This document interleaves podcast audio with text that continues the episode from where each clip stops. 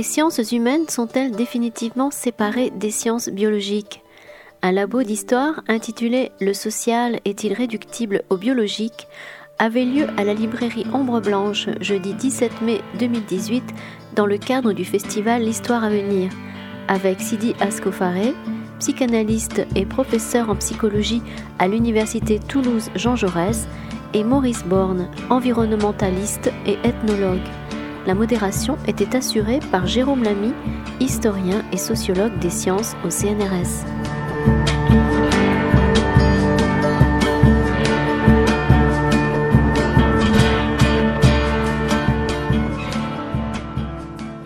dans la deuxième séance de l'édition numéro 2 euh, de l'Histoire à venir, donc un moment assez émouvant pour nous tous, hein, qui avons travaillé depuis euh, une longue année à la préparation de ce festival et qui sommes donc euh, très heureux de vous accueillir, très heureux d'accueillir nos trois premiers intervenants ici à Ombre Blanche.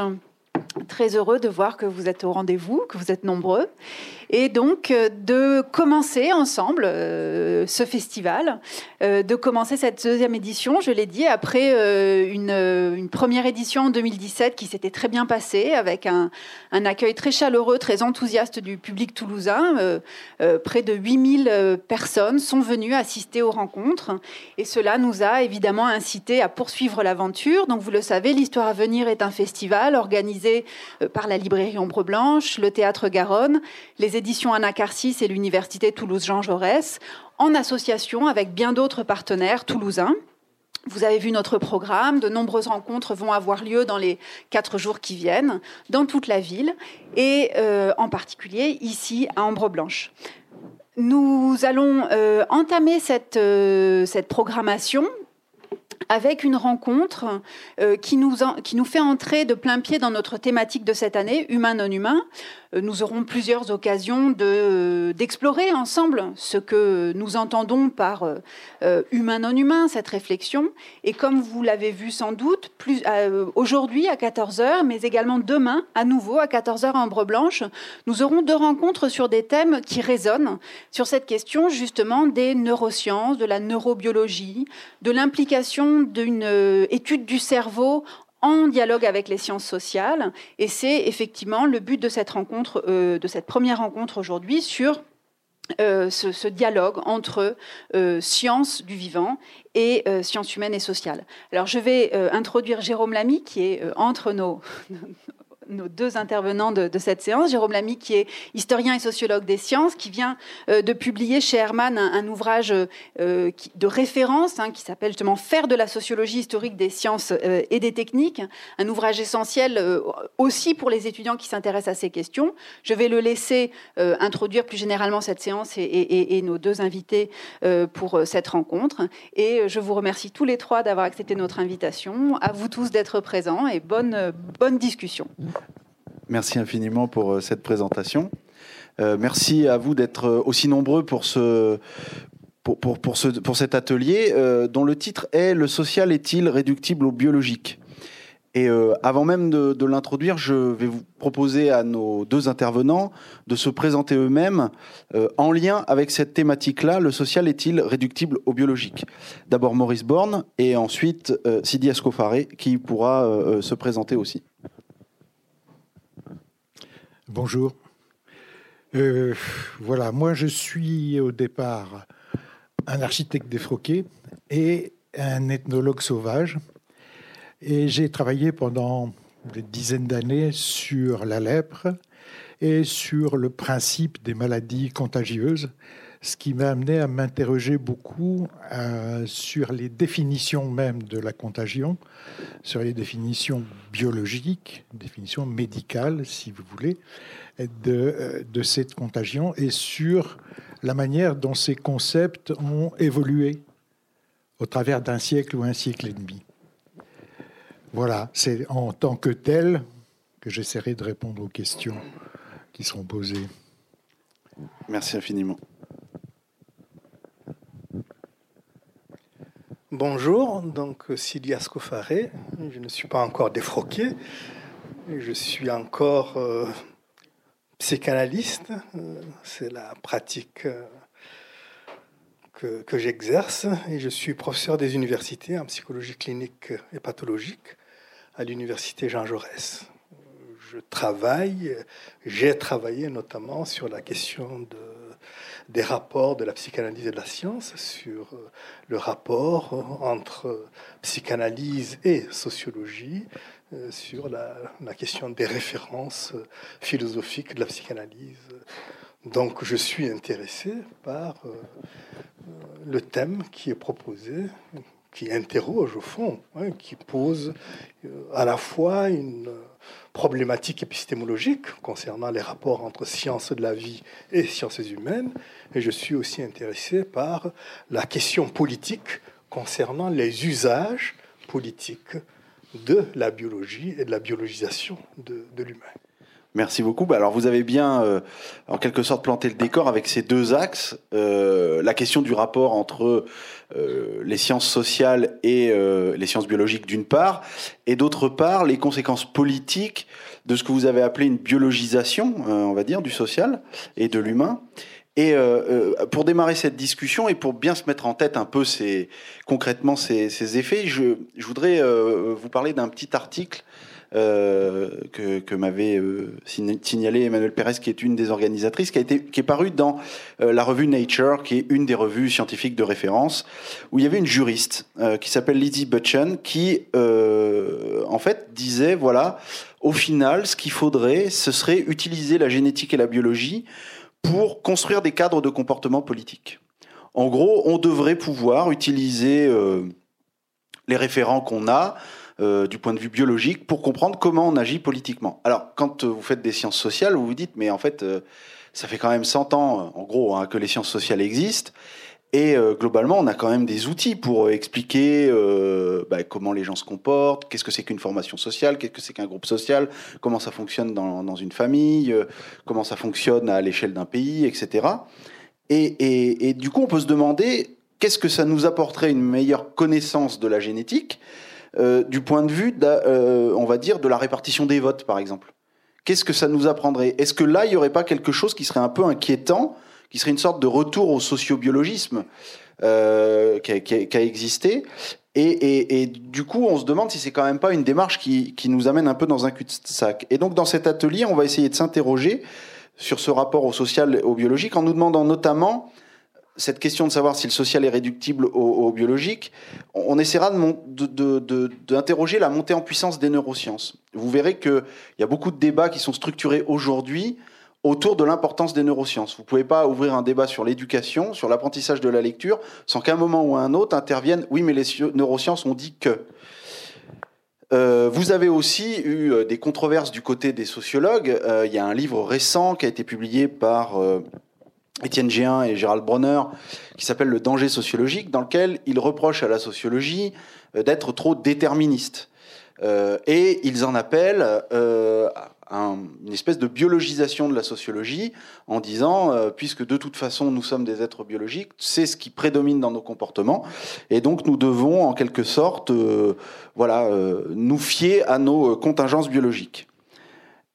Alors on va se demander en miroir de toutes ces ambitions qu'on pourrait qualifier d'un peu totalisantes, ce que peuvent apporter les sciences sociales. Euh, commençons avec vous, Maurice Borne. Quelle est, d'après vous, l'origine du parallèle entre sciences sociales et sciences biologiques?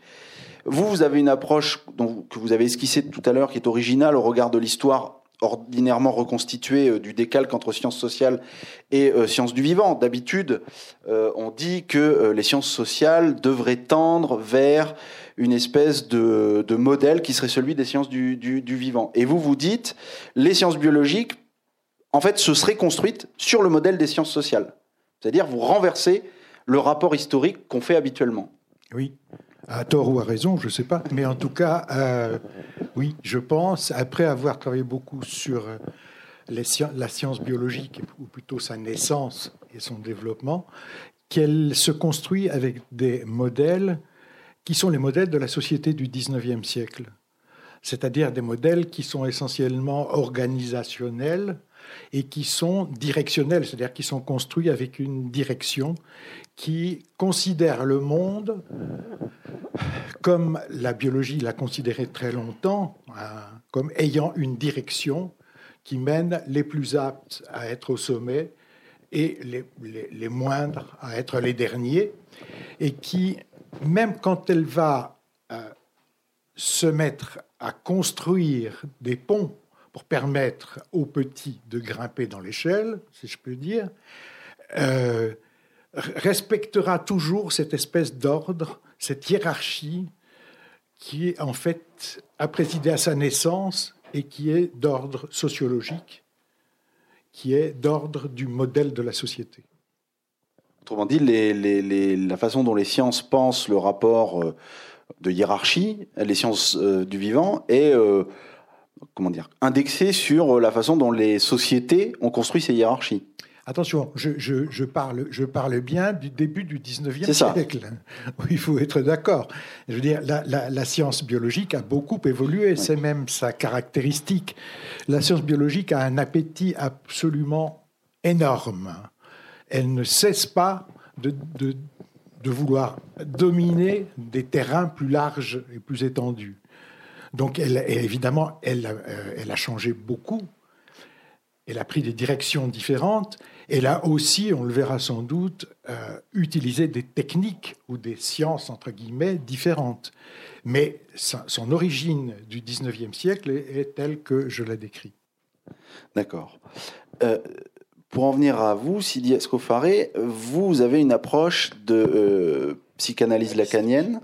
Absolument. Et donc vous envisagez le social, euh, dans les discussions qui ont précédé un peu cet entretien, vous disiez que vous avez envisagé le social comme un nouage entre des registres très différents. Est-ce que vous pouvez nous détailler ces registres et, nous, nous, montrer comment se constituent ces registres et comment s'organise leur répartition dans notre vie sociale? Oui, c'est-à-dire qu'il faut partir, euh, déjà, me semble-t-il, si on envisage la question du social du point de vue de la psychanalyse, que euh, le social, c'est d'abord quelque chose qui est déterminé par le langage. C'est-à-dire qu'il faut partir de quelque chose qu'on oublie souvent, c'est-à-dire que si le social existe au niveau de l'animalité, c'est-à-dire s'il existe des sociétés animales, hein, comme chez les fourmis, les abeilles, etc., au sens où le social n'est pas spécifique de l'humain, il faut d'emblée introduire la distinction entre le social non humain et le social humain. Et le social humain commence à partir du moment où on prend, où on prend en compte l'articulation du réel, du symbolique et de l'imaginaire. pour dire les choses très simplement, le social humain est fondé à partir du moment où quelque chose d'autre que le naturel, c'est-à-dire l'instinctuel ou la dimension des besoins, entre en ligne de compte. Et ce non naturel, c'est ce qui est de l'ordre du langage. Pour la psychanalyse lacanienne, c'est l'essentiel, mais aussi le lien entre cet imaginaire, euh, ce symbolique pardon, et l'imaginaire, c'est-à-dire tout le registre du sens et de la signification, de euh, des idéaux, etc. Voilà, c'est à partir de là que nous avons affaire à une à un social proprement et spécifiquement. Donc en fait, le, langage vient faire rupture en quelque sorte C'est l'idée qu'on se fait à partir de la psychanalyse. Je sais que les sciences humaines, les sciences aujourd'hui, sont divisées entre une perspective continuiste ou une perspective discontinuiste. C'est-à-dire, il y a ceux qui, considèrent qu'il y a une continuité du non-humain à l'humain. Hein, c'est-à-dire qu'on passe du, vivant non humain au vivant humain sans qu'il y ait rupture.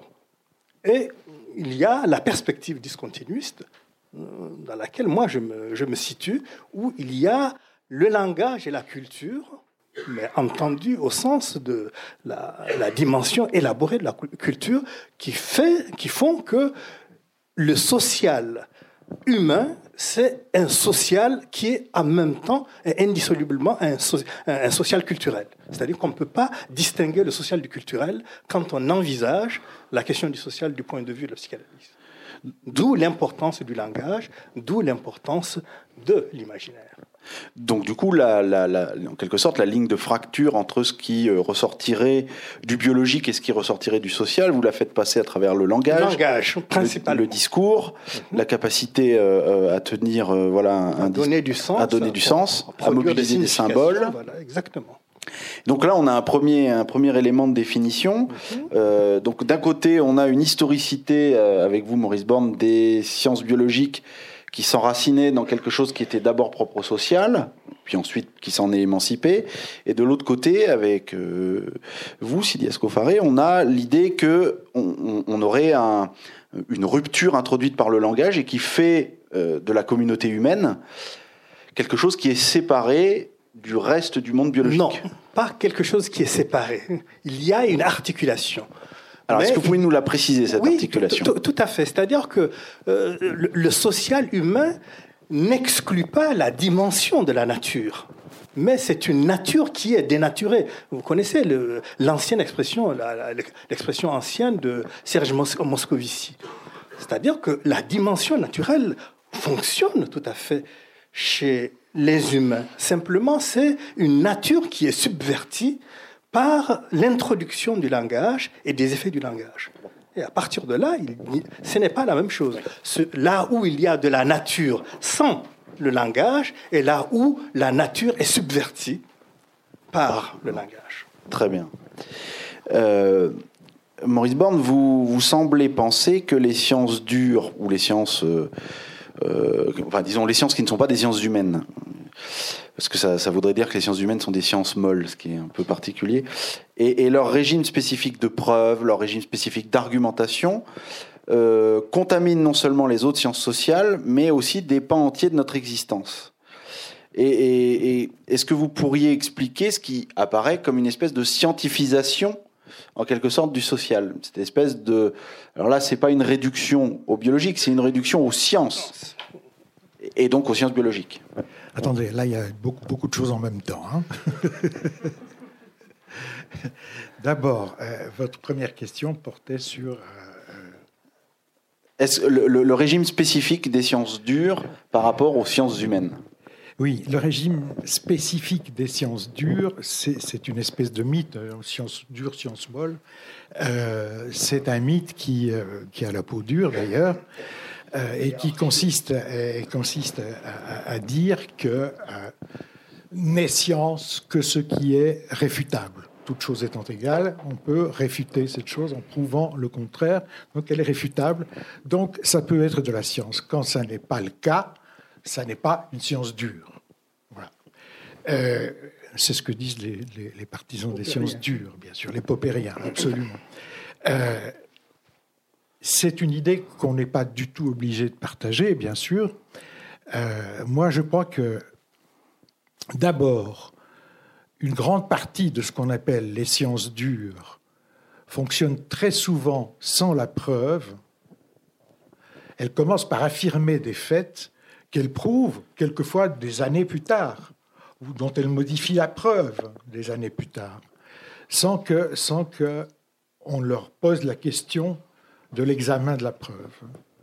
Et d'autre part, je pense que tomber dans le piège de vouloir donner une preuve scientifique, euh, de la part des sciences sociales globalement, c'est tomber dans le piège d'imaginer que les idées sont immanentes et qu'elles ne se modifient pas. Toute la force, je pense, des idées c'est précisément dans leur évolution. Elles sont historiquement datées et elles peuvent être modifiées, ce qui n'est pas le cas d'un fait scientifique, à moins de prouver qu'il était faux. Mais je veux dire, globalement, un fait scientifique reste immuable, alors qu'une idée peut se modifier. Ce, ce, que les gens des sciences dures voient comme une faiblesse m'apparaît à moi comme une force c'est-à-dire une possibilité d'évolution. Et, ma deuxième question, c'était sur la scientifisation du social. C'est-à-dire que là, vous avez effectivement décrit euh, des régimes de preuve qui sont, euh, enfin, des régimes de probation, disons, mhm. qui sont différents. euh, avec l'idée que effectivement un fait scientifique, d'une certaine manière, n'a pas d'histoire. En quelque sorte, euh, on pourrait. Ne doit pas avoir d'histoire. Euh, à le fait ne doit pas avoir d'histoire. Normalement, il ne doit pas avoir d'histoire. Sa découverte ou, ou oui, les recherches qui ont mené, bien sûr, ont une histoire. Mais je veux dire, le fait scientifique n'a pas d'histoire. Euh, en revanche, euh, les idées, mais aussi euh, donc les comportements sociaux, les, les, les, les, phénomènes de population ont des histoires. Et donc, ce qui, ce qui engage des régimes de probation assez différents. Mais du coup, euh, est-ce qu'il y a une espèce d'influence dans le corps social, dans de la façon d'imaginer cette espèce d'inertie scientifique, de, durcissement de la science, etc. Je vois. Euh, disons que, euh, encore une fois, il ne faut pas aller trop vite, puisque ça, ça c'est vraiment ce, ce, face à quoi on est aujourd'hui. Mais euh, dans un premier temps, il y a eu beaucoup de tentatives, soit de la part de la biologie, de créer une sociobiologie, en quelque sorte. C'était Wilson dans les années 70, c'est un exemple célèbre. et puis, il y a eu de la part des sociologues, de la sociologie, une espèce d'appétence à vouloir eux aussi faire preuve. Et on a vu se mettre en place quelque chose qui, serait l'utilisation, la pseudo-utilisation de faits scientifiques de manière analogique. C'est-à-dire qu'on a transporté des éléments de preuve scientifiques analogiquement dans des phénomènes sociaux ce qui pour moi est une aberration absolue. Mais enfin, ça s'est pratiqué beaucoup. Pendant plus de 20 ans, c'était quasiment devenu une mode en sociologie. Hein. Euh, je crois que actuellement, on va sans doute l'aborder tout à l'heure, on en est encore beaucoup plus loin que ça dans ce mélange, euh, que simplement cette volonté de ce que j'appelais l'analogie. On peut l'aborder maintenant. Hein, c'est... Ah, si vous voulez, oui. non, parce que c'est un, c'est un fait. On, va, on va échanger, mais c'est un fait important et qui concerne aussi la, psychanalyse et ce, qu'elle doit affronter comme discours, qui est un discours. Alors, je vais le qualifier de scientiste. Je ne sais pas si vous, vous l'entendriez comme ça, et, qui vise à imposer les règles de type euh, euh, sciences physiques et sciences naturelles euh, au comportement humain. Et, comment la psychanalyse, euh, on va dire, affronte-t-elle cette question, voire cette défiance qui est euh, adressée par, euh, on va dire, un régime de science extrêmement dur vis-à-vis d'elle? Il y a plusieurs, plusieurs positions chez les psychanalystes. Hein. C'est toujours très difficile de parler au nom de la psychanalyse. Il y a des des divergences profondes, y compris chez les psychanalystes concernant cette question. Je distinguerai au moins deux positions. Il y a les psychanalystes qui, d'une certaine manière, sont restés fidèles à ce qu'on peut appeler le scientisme de Freud, et qui ont l'espoir, d'une certaine manière, que la psychanalyse pourrait elle-même devenir une science de la nature. Et il y a ceux qui, notamment dans ce qui a été inauguré par l'enseignement de Lacan, considère au contraire, mais même chez Lacan, il y a eu plusieurs temporalités. Il y a un Lacan 1, d'une certaine manière, qui considérait que la psychanalyse était un espoir de science, allait devenir scientifique, et qui, par la suite, je dirais un Lacan 2, qui va considérer que la psychanalyse n'est pas une science, que c'est un discours. Et là, il y a une rupture fondamentale entre l'aspiration scientiste qui peut exister chez les psychanalystes et ceux qui considèrent que la psychanalyse est irréductiblement autre chose qu'une science. Et quand on adopte cette perspective-là, c'est-à-dire l'idée que la psychanalyse, c'est fondamentalement une pratique de la parole, du langage, qui traite des symptômes chez les humains qui n'ont rien à voir, c'est-à-dire que ce n'est pas une médecine vétérinaire du psychisme, hein, la psychanalyse, c'est tout à fait autre chose. Alors, si on est dans cette euh, conception-là, hein, qui, est, la mienne, on considère que la psychanalyse n'a pas à se soumettre aux idéaux de la science et de la même manière n'a pas à se soumettre aux modalités discursives de, de, la science en tant que discipline. Donc à partir de là, il y a il y a une rupture, si vous voulez, hein, du, point de vue de ce qui est visé, du point de vue euh, de la production des énoncés de type psychanalytique par rapport à la production des énoncés euh, de, type scientifique. Et, donc, du coup, on n'est pas sur un régime de preuve avec la psychanalyse On n'est pas dans un régime de preuve du même type que ce qui se passe dans les sciences dites positives ou positivistes on est dans un autre ordre.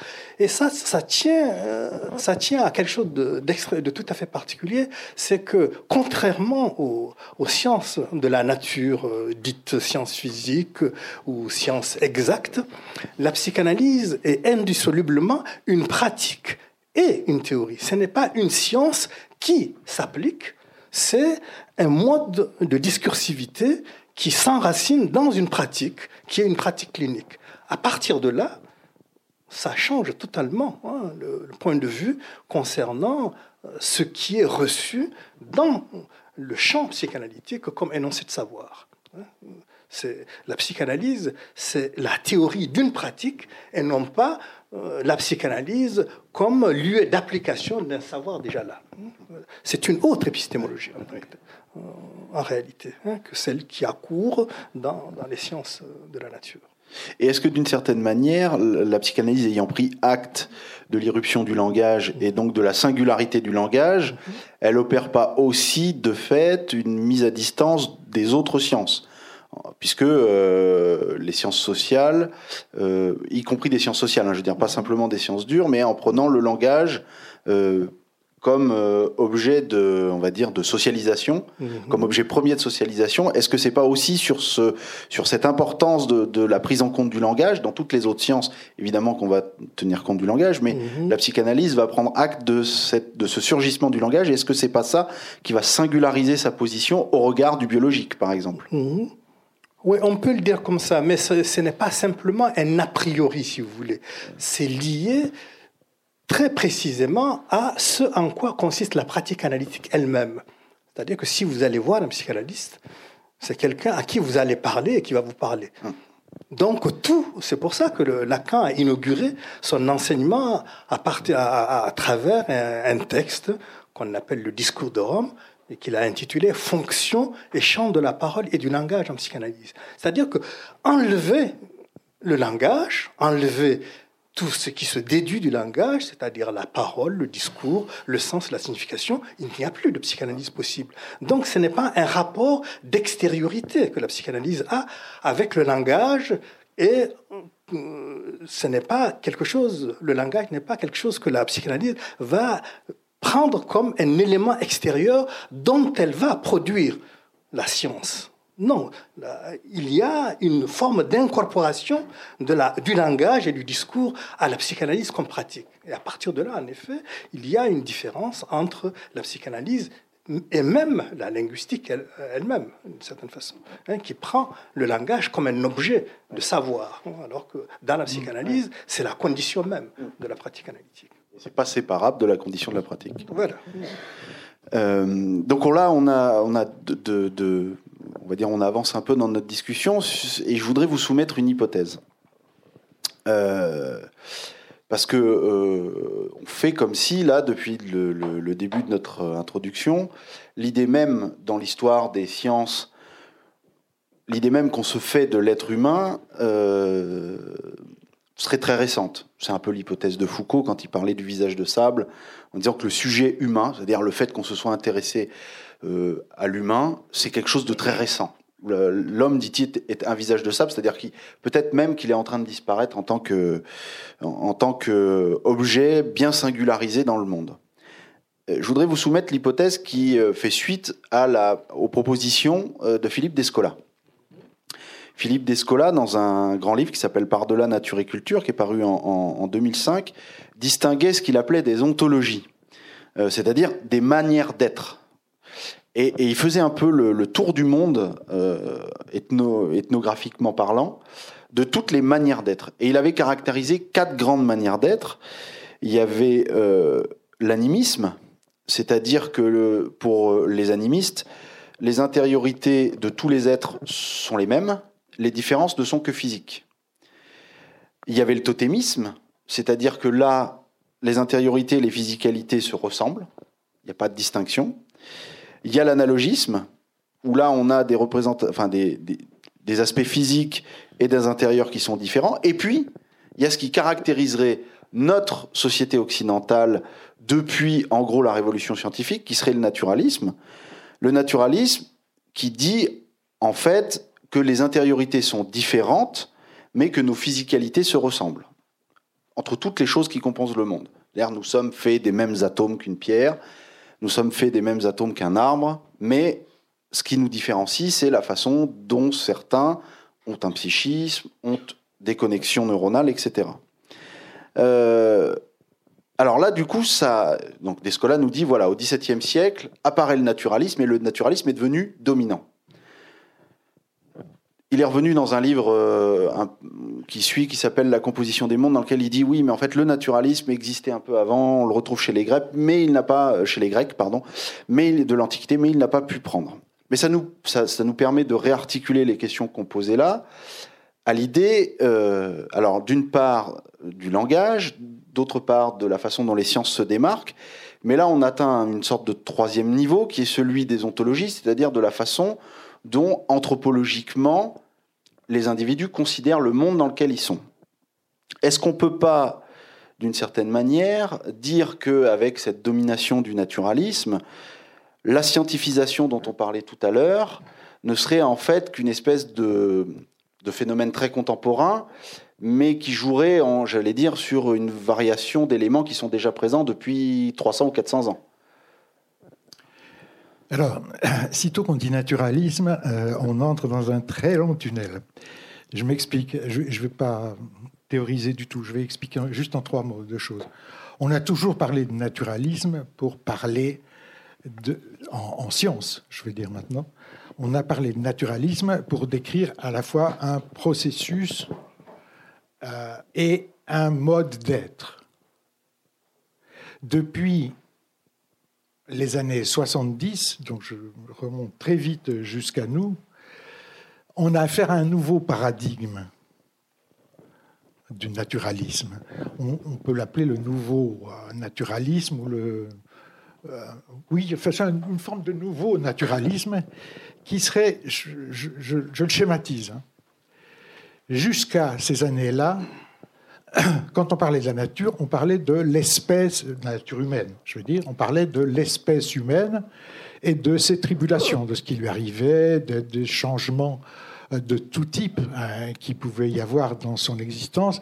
Et, je, ne, je n'entre même pas dans le débat de savoir si euh, euh, on pense que qu'il est maître de son destin ou qu'il n'est pas maître de son destin. On pensait simplement que la nature humaine était quelque chose sur quoi la science pouvait travailler pour définir l'espèce et son parcours. Depuis les années 70, c'est une notion qui est, abandonnée. On ne le sait pas en général. On ne parle plus d'espèce, on parle de population. Qu'est-ce à dire? C'est-à-dire que dans une même espèce, toujours en schématisant, des populations qui se séparent et qui vivent une existence différente sans plus avoir de rapport entre elles, peuvent évoluer de manière différente. Donc, en biologie, on n'est plus tenu par le modèle unique que je décrivais tout à l'heure en parlant de la biologie au XIXe siècle et qui disait que, euh, euh, en gros, la sélection naturelle ou si on était lamarckien, euh, euh la transmission des caractères acquis euh, pouvait seule modifier le, sort de l'homme et le modifier dans un sens prédéterminé, si j'ose dire. Avec la, nouvelle nature, il peut y avoir des développements dans tous les sens. Chaque branche peut se développer indifféremment de, de l'autre. On ne peut donc plus parler d'une nature des espèces, mais uniquement de nature des, des populations. C'est, ça a l'air comme ça d'un détail, mais ça change tout en réalité. Ça change tout, en tout cas pour les biologistes. Ça veut dire qu'on ne peut plus les accuser de transporter le modèle euh, hiérarchique et historiciste dont je les accusais tout à l'heure, puisqu'ils offrent maintenant un modèle qui permet du développement en, vraiment en étoile dans tous les sens. Dès lors, ils peuvent revendiquer à nouveau d'être des guides pour la science sociale, puisqu'ils ont ouvert le champ complètement à une compréhension différente de, l'humain. Je ne sais pas si je suis clair, mais ça signifie, ça signifie, si vous voulez, qu'à partir de ces années-là, disons les années 80, je ne sais pas quoi, quelque chose dont on n'a pas encore vraiment récolté les fruits est né dans la biologie, à mon avis, excusez-moi d'être aussi partial, mais très dangereux. mais c'est une forme qui est en train de convaincre pas mal de gens, y compris dans les sciences sociales. Est-ce que vous pouvez développer précisément pourquoi c'est dangereux? Mais parce que, si vous voulez, cette division, je vais être méchant, mais je veux dire cette division tribale, ou cette division par euh, race d'individus selon leur trajectoire différente, reproduit en fait en plus petit exactement la problématique qu'on connaissait à l'intérieur de l'espèce. Donc je crains qu'elle mène exactement au même résultat, mais d'une manière tout à fait déguisée, puisqu'elle a l'air de dire, mais non, tout est ouvert, en fait. En réalité, elle ramène au niveau de, euh, la, population, ou de la tribu, je dis ça bêtement, euh, à la même problématique. Et donc, du coup, cette espèce de réduction, enfin, ce qui se présente comme une espèce de généralisation ouverte des potentialités du biologique, revient en fait à être une espèce de réduction euh, très limitée, euh, une sorte de darwinisme social très sophistiqué, mais qui au fond continue d'opérer euh, selon les mêmes schémas de hiérarchisation. Il se, il, se, donne d'ailleurs lui-même le nouveau darwinisme. Donc c'est assez dire. quand on a commencé à parler tout à l'heure, vous aviez évoqué les, les dangers de cette euh, biologisation du social. Et là, Maurice Borne vient euh, euh, d'en donner un, exemple avec ce néo-darwinisme, ce nouveau naturalisme, en apparence plus ouvert, mais qui affecte, en fait, enfin, qui, sous couvert de, cette ouverture, reproduit le vieux darwinisme social. Du point de vue du psychanalyste que vous êtes, pas de la psychanalyse, du psychanalyste que vous êtes, comment vous identifiez ces dangers-là qui, qui, qui peuvent prendre les mêmes atours euh, visiblement ouverts euh, que décrivait Maurice Borne, et qui sont donc à ce moment-là plus difficiles peut-être à, contrer, dont le discours est plus difficile à contrer ou, à, ou, contre lequel il est plus difficile d'argumenter. C'est-à-dire qu'à partir du moment où on ramène un fait social ou des faits déterminés par le social au niveau des individus ou au niveau des sujets, plus exactement, à des faits de nature, ça conduit immanquablement à considérer qu'il existe pour les sujets humains des lois qui, en tant que telles, sont des lois naturelles. C'est-à-dire qu'on naturalise l'humain et le social, et en naturalisant l'humain et le social, on justifie ce qui est le produit de processus historiques et de processus sociaux, hein, on les fait passer pour des faits de nature. Si ce sont des faits de, euh, nature, en réalité, on considère que euh, il n'y a pas de responsabilité sociale et il n'y a pas de responsabilité individuelle. Et tout le reste s'ensuit. Hein. Ce sont des faits de nature. Donc ça obéit à des lois, à une logique qui est euh, une, logique du vivant, une logique de la nature, et non pas du tout à une logique sociale ou à une logique politique. Ça, ça change énormément de choses, hein, y compris du point de vue de ce qu'on peut faire au niveau des institutions, que ce soit des instituts de soins ou que ce soit au niveau d'un travail clinique avec un sujet. C'est pas du tout la même chose de considérer que un enfant qui présentent des symptômes, que ces symptômes ont à voir avec une histoire, qu'elle soit familiale, qu'elle soit euh, d'une classe sociale, etc., que de considérer que c'est un fait de nature. Vous avez vous-même évoqué la question des apprentissages au tout début de votre intervention. Ce n'est absolument pas la même chose de considérer qu'un sujet a un certain type de rapport avec le langage, avec le symbolique, avec le maniement de, ces dimensions-là, que de poser ça simplement en termes d'apprentissage. Et donc, au fond, de, une lecture animale, hein, au fond, de, ce qui se, joue pour, ce sujet-là. Pour revenir sur ce qu'on disait tout à l'heure avec Maurice Borne, d'une certaine manière, le sujet euh, tel qu'il apparaît pour ces, disons, dans cette disposition-là, serait un sujet sans histoire. Il serait, ce n'est même pas un sujet. Il serait même pas un sujet. C'est un individu qui est qualifié par sa biologie. exactement, qui est déterminé. C'est ça. C'est pour cela que là, nous sommes au cœur même de, de, l'intitulé d'aujourd'hui. Hein, si on réduit le social au biologique, on considère qu'il n'existe pas de logique proprement sociale que ce qui se passe au niveau du social peut s'expliquer par du naturel, puisque le biologique, c'est du naturel. Oui, il y a un impérialisme du biologique qui euh, ferait quasiment disparaître la question du social. Exactement, c'est ça. C'est pour ça que le terme de réduire renvoie au réductionnisme. Et le réductionnisme, c'est vraiment la mort de tout ce qui se spécifie, tout ce qui s'émancipe au fond de, détermination. Or, que ce soit la société ou les sujets humains, ce qui les caractérise, c'est quand même de faire quelque chose des déterminations et non pas d'être soumis de manière aveugle hein, aux éléments déterminants. Alors, est-ce que vous pensez que finalement la, euh, la psychanalyse, ou disons plus généralement euh, les, sciences psychologiques, sont placées devant une espèce de choix, soit euh, aller vers les neurosciences et se plier aux règles des neurosciences, soit essayer de travailler en commun avec les sciences sociales.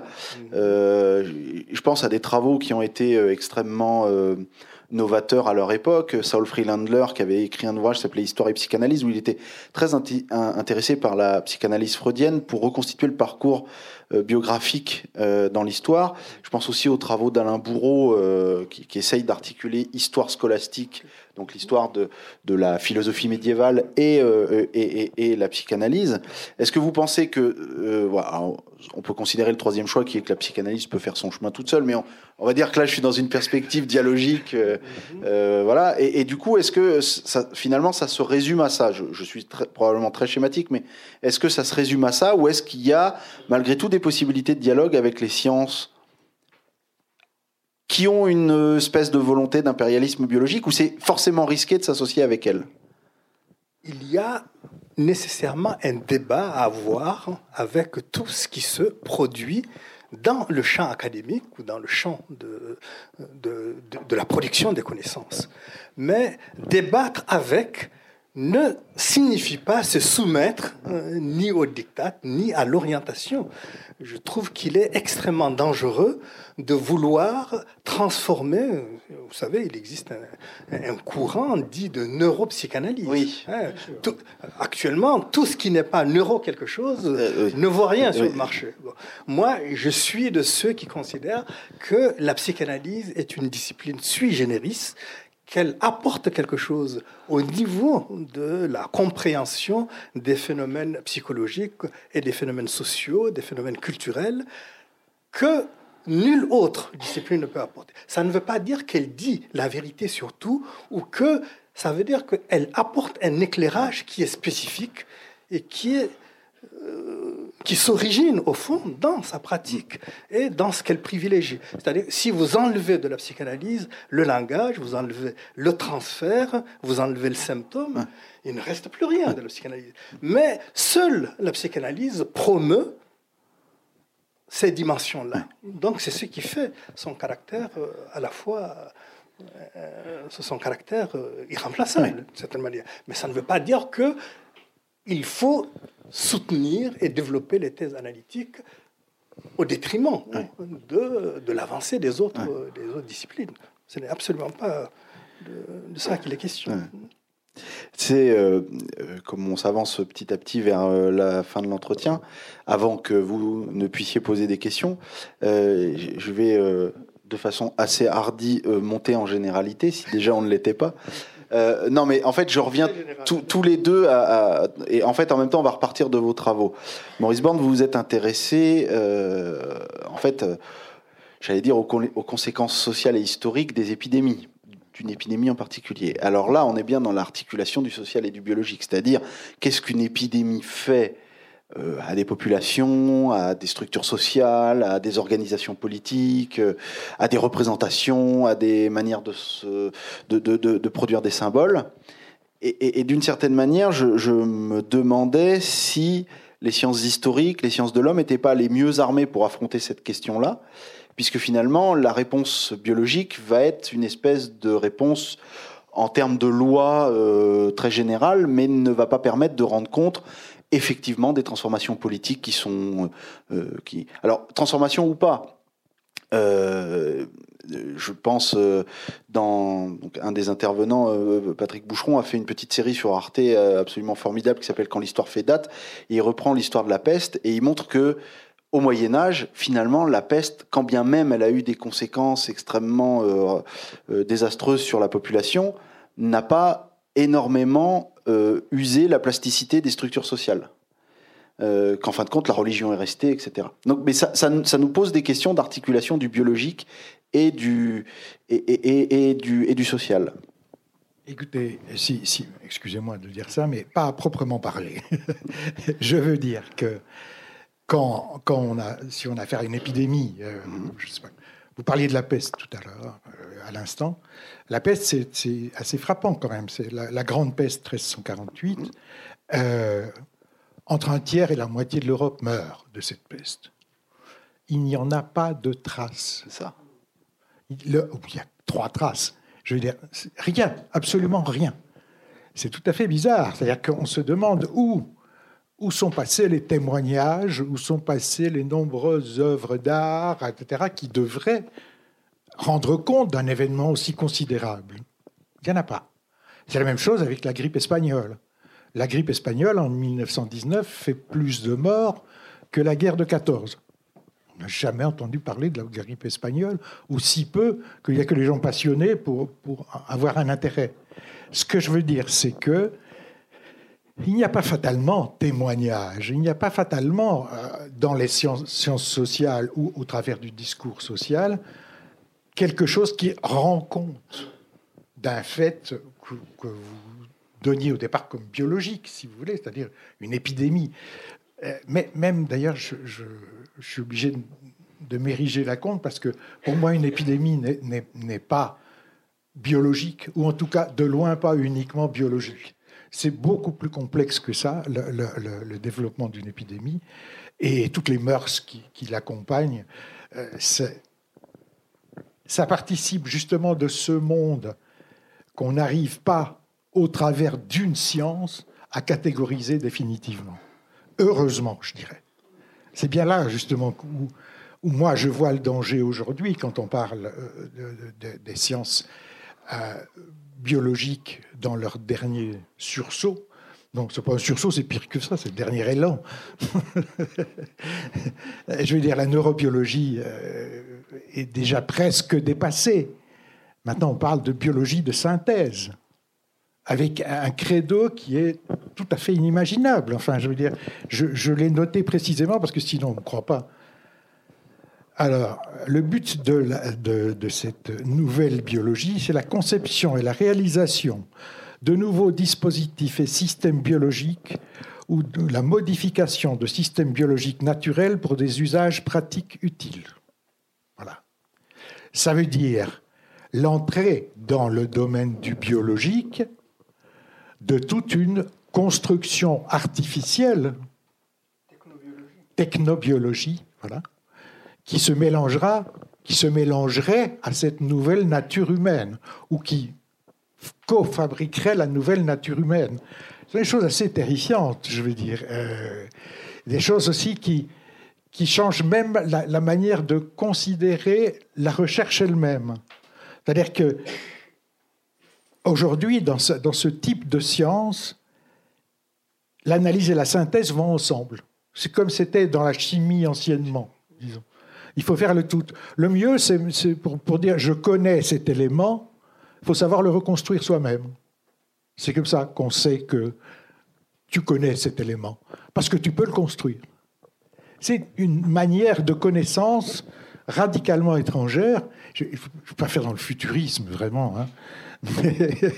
Mais, mais, on est aux portes de ces choses-là. Je veux dire que à l'intérieur de la biologie, qui, comme je l'ai dit au départ, a un appétit féroce et a mangé absolument tous les domaines, euh, mange aujourd'hui presque la physique, en tout cas, euh, et se coopte avec elle, euh, sont des choses qui vont arriver, c'est clair.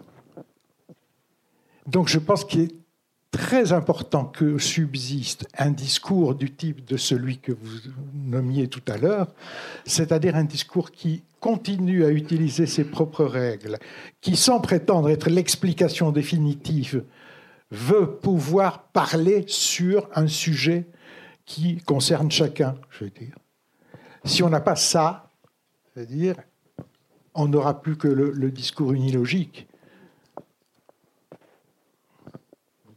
Je m'arrête là.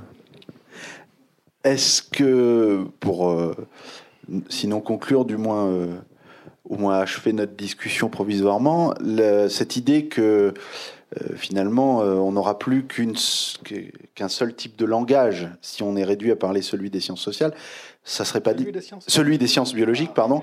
Ça serait le fait qu'on aurait à renoncer au langage qui fait la spécificité de la psychanalyse et que d'une certaine manière c'est là que se produit l'effacement du sujet et l'abolition de on n'aurait pas renoncé qu'au langage on aurait renoncé à beaucoup d'autres choses on aurait renoncé à beaucoup d'autres choses parce que l'humain est beaucoup plus riche que la seule biologie et le savoir peut apporter autre chose que la pure mathématisation.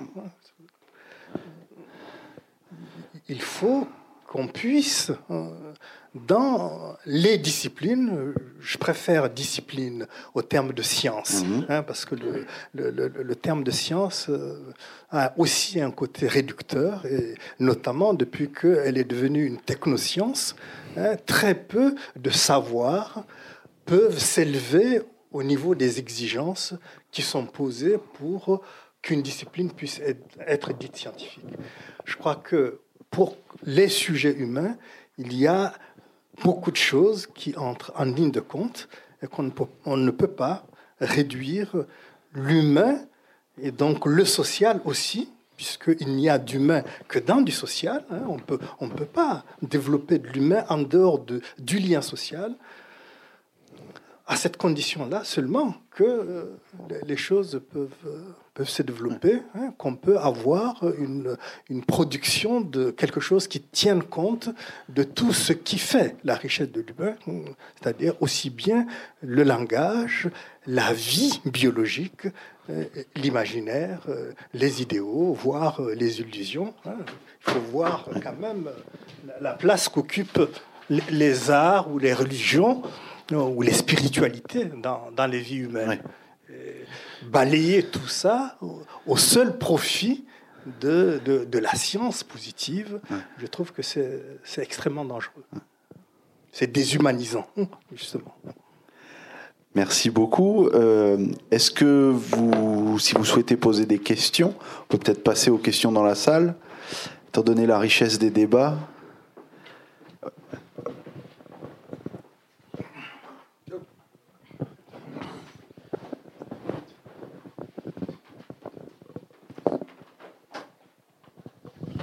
Oui, merci. Euh, je, il, y aurait, beaucoup de choses à dire, mais je suis assez frappé par la, par la grande frilosité et, la, euh, et la méfiance, disons, euh, exprimée par, les intervenants vis-à-vis du, monde scientifique, que, vous appelez science dure, mais qui, intègre bien sûr la biologie, domaine qui, a fait des progrès absolument époustouflants au cours de ces dernières décennies. Euh, et euh, toutes, les avancées en matière de, neurosciences notamment euh, me semblent devoir être, être prises en compte. par, notamment par les sciences humaines. Je, ne vois pas comment. dire cela, ça n'est pas dire que l'humain n'est qu'un être vivant et n'est qu'un animal, mais il est aussi cela. donc, disons, je, je, trouve un petit peu, disons, surprenant que, que, l'on s'abstrait et que, que l'on souhaite mettre comme, un, comme, une, comme une barrière infranchissable en fait entre euh, le monde de la biologie et, puis, et puis les, euh, les, sciences humaines. Alors, concernant euh, la, psychanalyse lacanienne, monsieur disait qu'elle se, qu'elle se, situe volontairement en dehors de la science. Donc là, effectivement, la question ne, ne, se pose plus. Mais je, je, pense qu'il y a des ponts à chercher, disons, entre l'ensemble des, des domaines scientifiques. je, pense que, repousser euh, les avancées, euh, disons, de la biologie, notamment des neurosciences, ça, ça me semble, ça, me semble ne pas aller dans le sens du progrès scientifique. Non, je, peux répondre là, juste parce que non, je crois qu'il y a un véritable malentendu. Hein. Euh, ce, ce, qui nous a réunis, ce qui nous réunit aujourd'hui, c'est une question. Hein? La question, c'est peut-on réduire le social au biologique? Euh, Si j'avais euh, le, le, toupet de, de Georges Bataille, j'aurais simplement répondu non. On ne peut pas réduire, dire, on ne peut pas réduire le social au biologique, ça veut dire que le social a une logique, a une richesse, a une complexité qui ne peut pas se réduire. Et tout se joue au niveau de ce terme réduire dans le biologique. Ça ne veut pas dire qu'il n'y a pas, que le biologique n'existe pas, ou que les neurosciences ne constituent pas une avancée. Aucun d'entre nous n'a dit une chose pareille. Hein? Pardon? Ah, non, non, mais je n'ai pas besoin de développer euh, tous les points. Je crois que ma position était extrêmement claire. S'agissant du social, j'ai considéré qu'il existait un social non humain et un social humain. Et que ce serait une grave erreur de réduire le social humain au social non humain, et même le social non humain, ce serait extrêmement grave de réduire ça simplement à la nature, à des faits de nature. Il existe une logique biologique qui n'est pas la logique physique. Même s'il existe une biologie moléculaire, la biologie, la biologie ce n'est pas la physique, ce n'est pas la chimie. On est d'accord sur ce point-là. Tout se joue au niveau de cette question de peut-on ou non les réduire à? Et si on réduit le vivant au non-vivant, on tombe dans un réductionnisme qui, pour moi, est une calamité. Hein. C'est une régression, y compris par rapport aux avancées de la science. Et je ne crois pas que ce que les neurosciences apportent, c'est simplement une réduction. Hein. Si on les appelle les neurosciences, c'est bien sûr pour, pour des raisons, hein, c'est parce que ça convoque autre chose que le fonctionnement pur de la nature. Hein. Donc je ne suis absolument pas contre les neurosciences. Ce que je défends, c'est l'indépendance de la psychanalyse au regard des neurosciences. Et je considère que c'est en tant qu'elle respecte ce qu'elle est que la psychanalyse peut apporter quelque chose et non pas en se soumettant hein, à, la logique et au, au mode de production des connaissances des neurosciences. Oui. Oh, Allez-y. Oui, en fait, je, reviendrai sur l'idée que dont Sidi Ascofaré a, que Sidi Ascofaré a évoqué au sujet, enfin, c'est en lien avec ce que vous disiez, monsieur, euh, au fait qu'actuellement, tout est neuro. À partir du moment que c'est pas neuro, ça n'a pas lieu d'être. Donc, euh, je ne me fais pas du tout votre avocat, mais euh, je pense euh, effectivement que la psychanalyse n'est pas du tout en train de rayer ou de dire euh, que les neurosciences n'ont rien à faire et qu'elle détient une vérité, bien au contraire. mais il est vrai qu'à l'heure d'aujourd'hui, il me semble que c'est il y a quelque chose, on dirait un peu de l'ordre d'une certaine dictature, en même temps un peu des neurosciences, parce que ça pourrait c'est très en tant que je veux dire en tant que qu'être euh, d'une société il me semble que ça donne des réponses qui nous permettent tout simplement d'évacuer le fait humain et de ne plus se poser de questions. Et c'est et et c'est ça qui me semble dangereux. C'est-à-dire qu'à un moment donné moi je suis tout à fait euh, ouverte aux neurosciences J'aimerais beaucoup qu'il y ait des tables qui se fassent euh, avec les neurosciences, euh, avec la psychanalyse, avec les sociologues, avec tout ça, que tout le monde se mette un petit peu euh, à table pour engendrer peut-être une nouvelle politique qui serait pas, qui permettrait de d'arrêter de formater l'humain d'une certaine manière. Voilà, je repensais parce que ça c'est bon, c'est un peu un coq à l'âne. Il y a les mots qui se bousculent dans ma tête, mais à ce que vous disiez, monsieur, par rapport à la biologie, c'est pas du tout, il s'agit pas d'humains, mais j'ai vu il y a quelque temps sur Arte, euh, je ne sais pas si certains de vous l'ont vu, un documentaire sur les vaches. Et il semblerait qu'à l'heure actuelle, il y ait une vache euh, qui soit issue de trois mères, donc deux femmes, plus euh, un, un géniteur. Parce qu'en fait, cette vache, et euh, c'est réel, on a décidé que ça serait quand même super chouette qu'elle ait des enzymes de lait maternel afin qu'on puisse produire du lait de vache qui soit à peu près pareil que le lait maternel. Voilà. Et que j'ai vu effectivement que tout le monde était très très enthousiaste. Alors on peut se permettre de être tout très très enthousiaste ou sinon très très contre. Mais je crois que c'est quand même quelque chose qui, même malgré nous, est en train de changer la phase des choses et d'évacuer le fait humain. Et euh, donc euh, voilà, c'est un peu des pensées en vrac que je vous livre, parce que c'est pas toujours facile de prendre la parole. Moi, je suis très content que vous ayez dit ça. D'abord, parce que j'ai vu ça aussi il y a, quelque temps. Euh, et parce que je voulais dire une chose qui est un petit peu, non pas en réponse, mais dans la suite de ce que disait monsieur. C'est la chose suivante. Je pense que la biologie, comme la physique, ont fini d'exister. Qu'est-ce que je veux dire? Elles ont fini d'exister comme sciences séparées. À partir du moment, après, ce qui s'est passé pendant la dernière guerre, et après Hiroshima, par exemple, la physique s'est terminée. La physique, elle existe, mais c'est nous, la physique. Dans le temps, on parlait de la science, euh, euh, le terrain et le ciel de la science, c'était la noosphère. C'était le monde des idées. On faisait avancer les idées. Mais maintenant, la noosphère, c'est nous.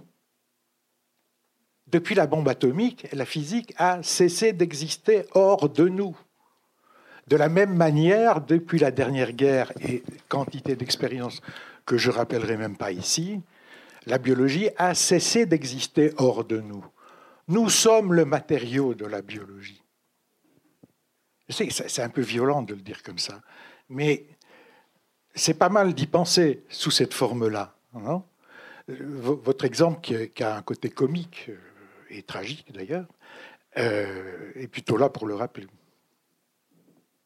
Alors, c'est vrai que, comme disait ce monsieur, on n'est pas toujours assez accueillant. Euh, mais il ne faut pas oublier le point de départ de cette discussion, qui est, de mon point de vue en tout cas, hein, qui est le mode d'expression totalitaire de la science dure. On ne dialogue pas avec la science. Dire que la psychanalyse propose, ou qu'elle questionne, ou qu'elle se questionne. On peut dire que la sociologie tente de comprendre la science, entre guillemets, dure, elle explique. Donc on n'a on n'a plus qu'à manger cette nourriture-là. Et donc c'est difficile d'avoir un rapport d'égalité avec la biologie. C'est-à-dire qu'on est très attaqué. On n'est peut-être pas très accueillant, mais on est quand même très attaqué. Et à partir du moment où effectivement on est très attaqué, Ouais. on n'a pas de solution d'autre que de se- un peu de se défendre, sinon de se soumettre. Vous êtes méchante. On se sent simplement entouré.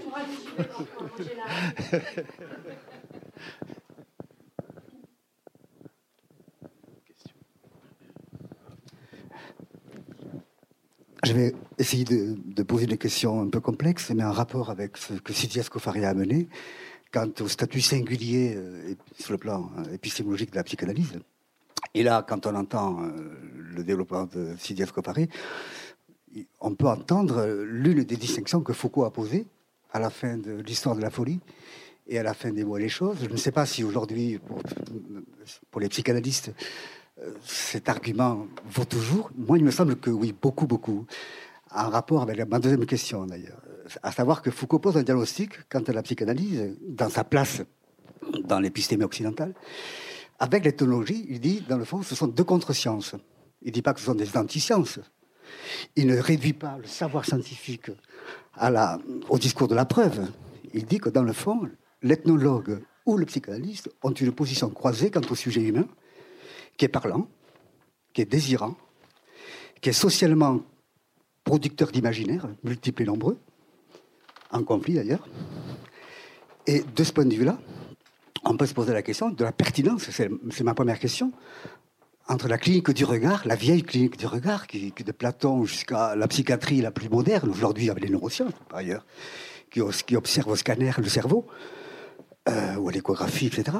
Il y a plein de techniques, donne du regard, à l'intérieur de l'organicité, de, la matérialité du sujet humain. Euh, on peut se demander quelle est la grande pertinence, toujours très actuelle, de Foucault lorsqu'il dit il y a d'un côté la clinique du regard et la clinique de l'écoute cette question de l'écoute, elle est, elle est basique. Enfin, je veux dire, elle est aussi bien du côté de la clinique de l'individu, ou du sujet plus, plus, précisément, hein, ou de la clinique du collectif. Euh, j'articule cette question avec euh, une seconde remarque par rapport à Hiroshima.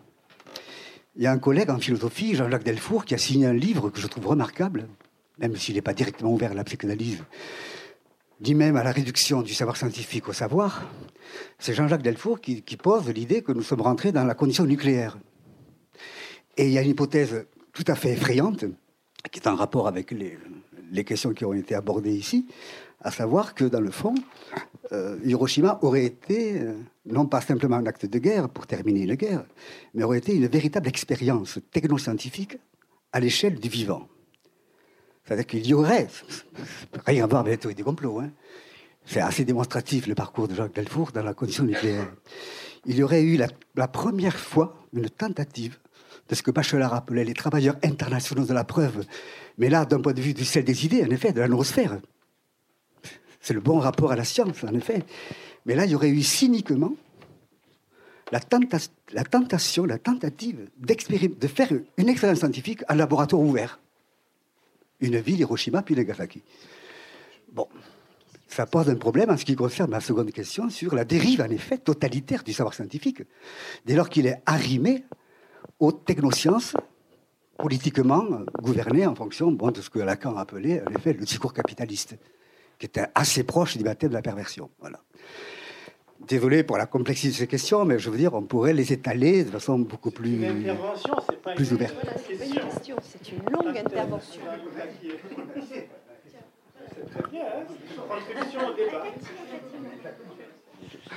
Euh, merci d'abord de ce très beau dialogue que je rejoindrai tout à fait. Alors, en fait, euh, il me semble que vous avez euh, parfaitement mis en évidence ce qu'on pourrait appeler un, un, impérialisme, qui est finalement l'impérialisme d'un paradigme épistémologique, puisque ce qui est en jeu, me semble-t-il, dans euh, cette euh, envahissement, je ne sais pas exactement euh, quel terme utiliser là, de ce qu'on appelle les sciences sociales ou les sciences humaines par un, certain, un certain mode de, de, scientificité. Et il me semble que la question finalement, c'est aussi cette question de la scientificité, c'est-à-dire de la de la définition de ce qu'est la scientificité. Et j'ai beaucoup aimé, Monsieur Borne, que euh, vous parliez au fond de ce mythe qui était le mythe des sciences dures. Parfois, on a parlé de sciences exactes et de sciences, évidemment, par antinomie, qui seraient des sciences molles. Et il me semble que ce qui est en jeu aussi, c'est encore une fois et, toujours euh, une enfin aussi une certaine modalité de la vérité, quoi. du concept de vérité articulé à un certain paradigme de scientificité. Voilà, mais merci.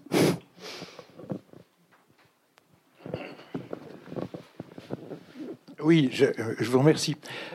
Euh, ça, m'intéresse beaucoup, ça. C'est un, j'ai juste abordé tout à l'heure cette chose-là. Euh, c'est très frappant quand on étudie un peu la manière dont se font les découvertes scientifiques, la manière dont elles sont propagées, la confusion qui est entretenue en permanence entre une corrélation et une preuve. C'est-à-dire que très souvent, la corrélation paraît suffisante comme preuve, et on peut se satisfaire de ça pendant 20 ans, 30 ans, 50 ans, en faire une thèse officielle. en santé publique, ça s'est fait très souvent. Hein. Et c'est au bout de 50 ans que, ou bien c'est confirmé, alors cette fois on a vraiment la preuve, ou alors c'est infirmé et on change d'avis, sans tenir compte du tout du fait qu'il y a des gens qui vivent là au milieu. Pendant ces années-là, il y a des gens qui vivent. Il y a des gens qu'on soigne selon une thèse prétendument certaine, sauf qu'elle s'avère être fausse. C'est-à-dire, je trouve qu'il y a, il y a là quand même une négligence, j'appelle ça gentiment négligence, euh, qui ne fait pas vraiment honneur à la science dure. Voilà. C'est moins le problème de la science dure que des propagandistes de la dite science, c'est-à-dire de ceux qui promeuvent une idolâtrie de la science et des vérités dites scientifiques. Hein, oui, vous avez raison, mais je dois ajouter quelque chose. J'ai, dans mes pensées profondes, j'ai écrit quelque part, on n'a jamais rencontré un scientifique qui reprenait quelqu'un qui avait une mauvaise idée, qui faisait de la publicité à la science. Il y a des gens qui se prosternent devant les choses à partir du moment où on dit c'est la science qui dit. Euh, sans vouloir nous amener trop loin, en fait, j'aurais voulu savoir euh, ce que vous pensiez en fait de l'introduction du, alors je dirais pas concept, mais de l'idée euh, du non-humain en fait dans les humanités. Si vous pensiez qu'à long terme, sur le long terme, en fait, on pouvait éventuellement envisager que ça aurait un impact sur nos sociétés dans le sens de, reconnaître en fait une intentionnalité à, des non-humains, je pense entre autres au végétal, etc., au monde végétal, et de ce fait en fait d'avoir euh, comment dire d'avoir un impact direct sur nos modes de vie. Voilà.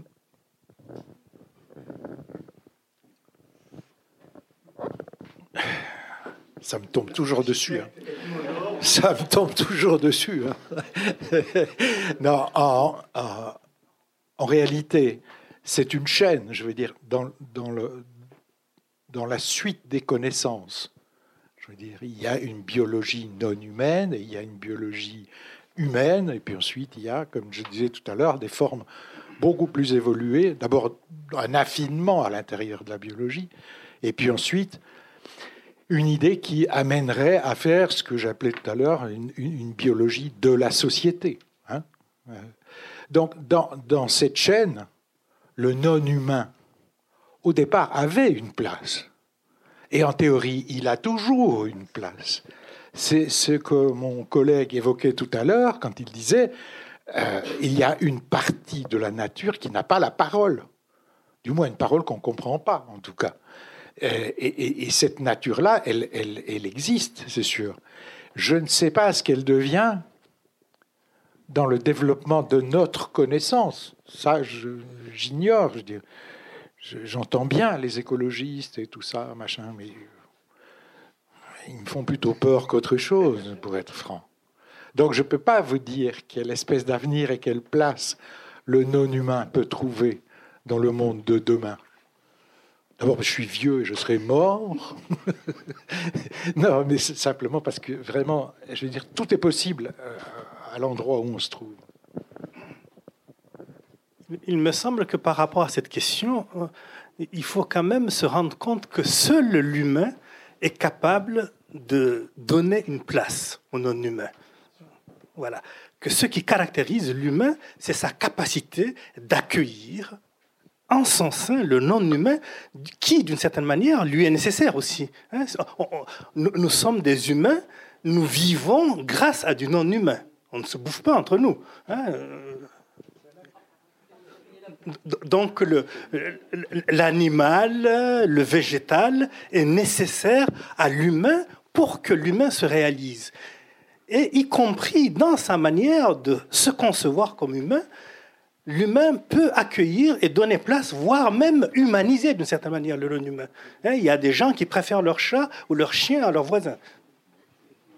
Vous voyez où les humains peuvent aller dans l'accueil euh, et dans le, euh, le, donner place à, au non-humain.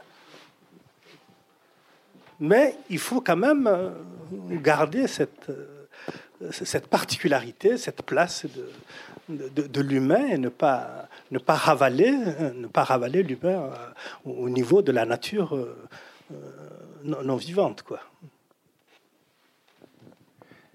Oui, j'avais envie de, poser des questions pour essayer d'éclaircir un peu mes idées, notamment par rapport à, la, proposition de, Jérôme sur euh, les, ontologies de Descola.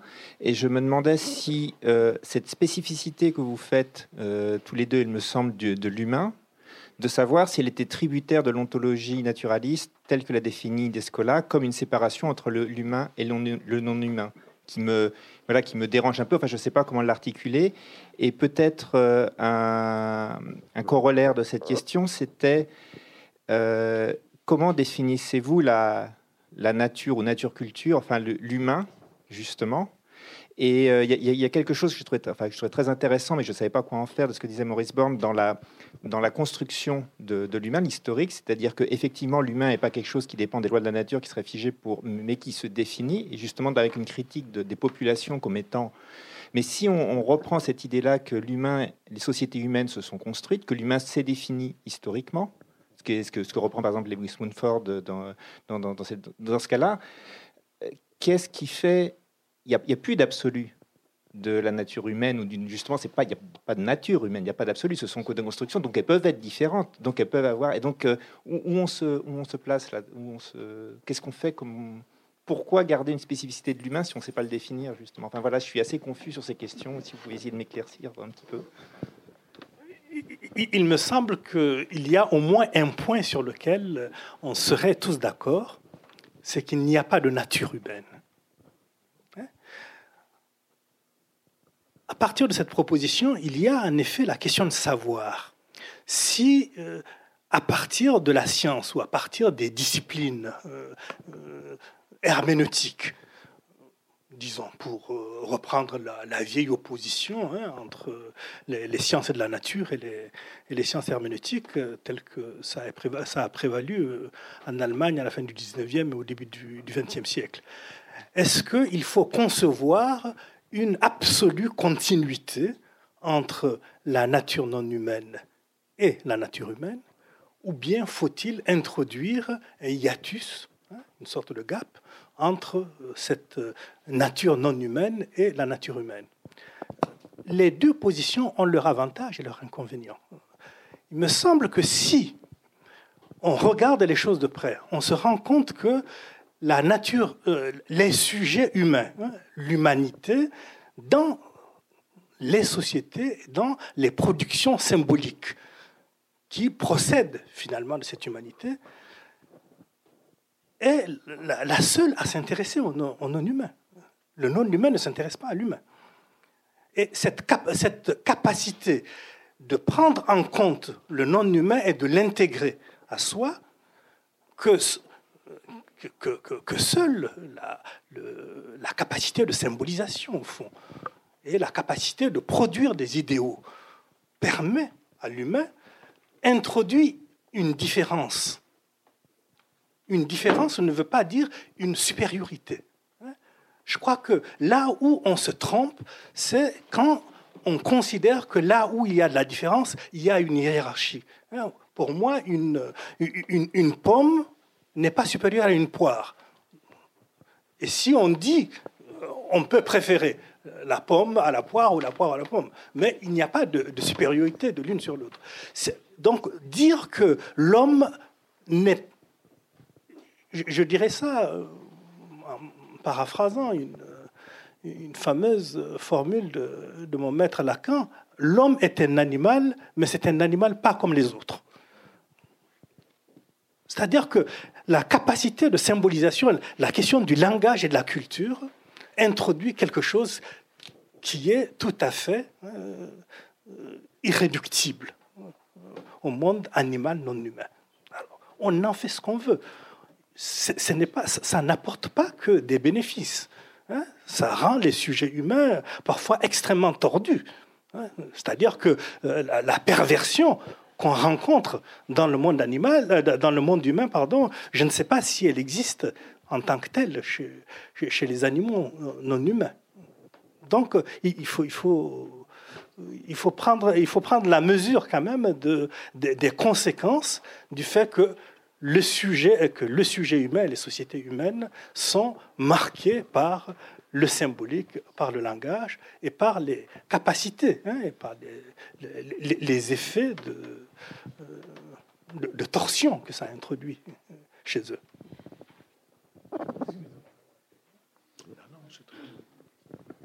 Non, je moi je n'ai rien à, ajouter. Je pense effectivement que tout ce qui définit l'homme, c'est son pouvoir de parole. Voilà. C'est ça qui, fait que qu'il peut se penser, qu'il peut penser l'autre. Euh, et, c'est ce manque qui empêche d'autres animaux de nous penser. Voilà.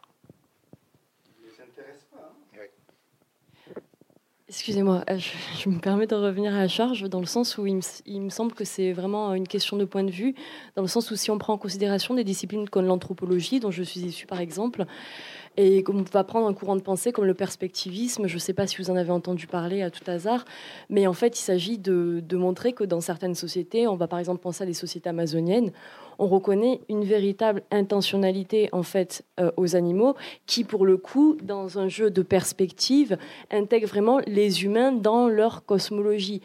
Bon, on en fait ce qu'on veut, et évidemment, on est issu euh, d'un point de vue. On est, alors là, on est d'accord, oui, c'est l'humain qui le dit, d'accord.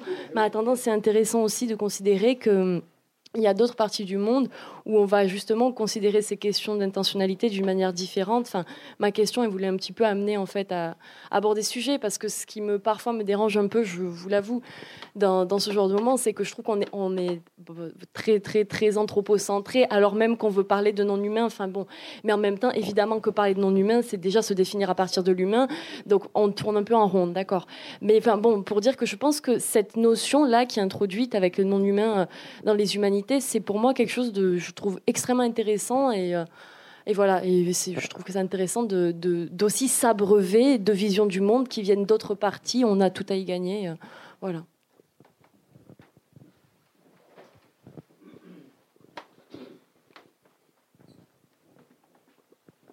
Est-ce qu'il y a d'autres questions? Dernière. C'était juste pour rebondir sur votre définition, euh, Maurice Borne. C'est-à-dire, est-ce que, par exemple, quelqu'un qui devient aphasique, suite à une lésion cérébrale, est-ce qu'il n'est plus humain? Parce que, vous croyez qu'il faut que ça fasse du bruit quand on parle? Non, mais même en pensant, Moi, je pourrais vous faire comprendre des choses sans dire un mot. Oui, même plus de pensée, plus de discours intérieur. Attendez, alors, non, je rigolais là, mais euh, sérieusement maintenant. Euh, vous, vous parlez de quelqu'un euh, qui, dont l'esprit ne fonctionne plus, ou bien? Oui. Non, mais vous parlez d'un état végétatif ou bien vous parlez de. de, de, Oui, mais je, je, sais, mais je voulais savoir votre définition. Oui, d'accord.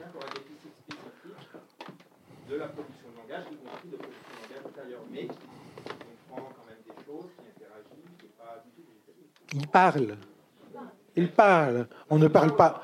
Non, mais je dirais, on ne parle pas qu'en faisant du bruit. Il est dans le langage. Il entend et il parle, même si ça ne fait pas de bruit. Et oui, c'est évident.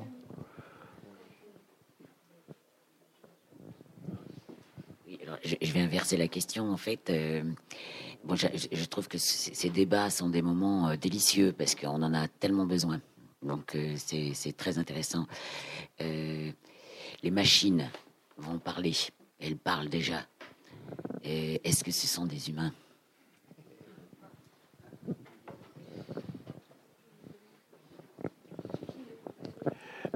Les machines sont d'abord, pardon, de, c'est pas du tout pour me vanter, mais c'est d'abord notre construction. Soyons clairs, je veux dire. Ensuite, on peut, on peut évidemment imaginer un stade où toute l'intelligence qu'on y aura mis leur permettra de créer. Des machines qui vont parler. Voilà, c'est ça. Leur permettra de créer, c'est-à-dire de créer d'autres machines ou de créer des langages, est-ce que je sais, etc. on ne peut pas le nier de prime abord. Ce sera euh, un résultat euh, puissant et sans doute difficile à contenir euh, de notre propre langage.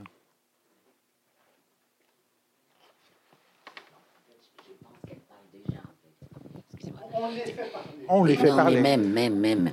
Si on considère qu'on a impacté dans une machine des processus cognitifs et que depuis maintenant, on va dire, euh, bon, 10 ou 15 ans ou 20 ans, je ne sais plus exactement, euh, génération Y, euh, en fait, on est perpétuellement en interaction avec nos machines. On est quasi, je sais pas, les personnes qui sont autour de la table, enfin, ou ici en séance, sont vraisemblablement en contact avec des machines. Je veux dire, la réalité, c'est qu'elles ont un impact. Parce que quand vous parlez du fondement de la culture comme étant, enfin, de l'humain comme étant le langage, ce à quoi je crois euh, profondément, évidemment, j'ai l'impression de vivre aujourd'hui de temps en temps des situations où au fond cette interaction perpétuelle nous éduque. En fait, on apprend à vivre avec cette machine et qu'au final on finit par être un peu la machine.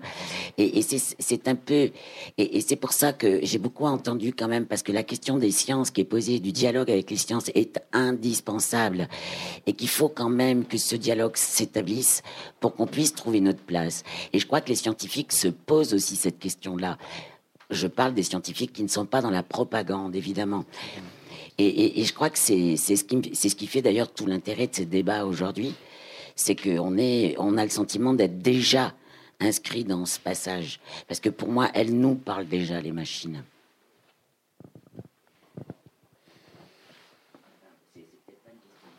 Oui, si, si, je sais pas quoi. Non, non, mais moi, je, veux bien tenter, non pas de répondre, mais de donner mon sentiment. Euh, si vous voulez, je pense que on est effectivement au bord de quelque chose qui, à mon sens, est très dangereux. Une fois de plus, j'ai toujours peur du danger. Moi, je suis un trouillard. Euh, non, mais je veux dire par là que si effectivement ce système peut s'enclencher, et je pense qu'il peut, je veux dire, les systèmes d'auto-parole, alors je ne sais pas très bien comment on réussira à gérer ça. Voilà. C'est extrêmement dangereux.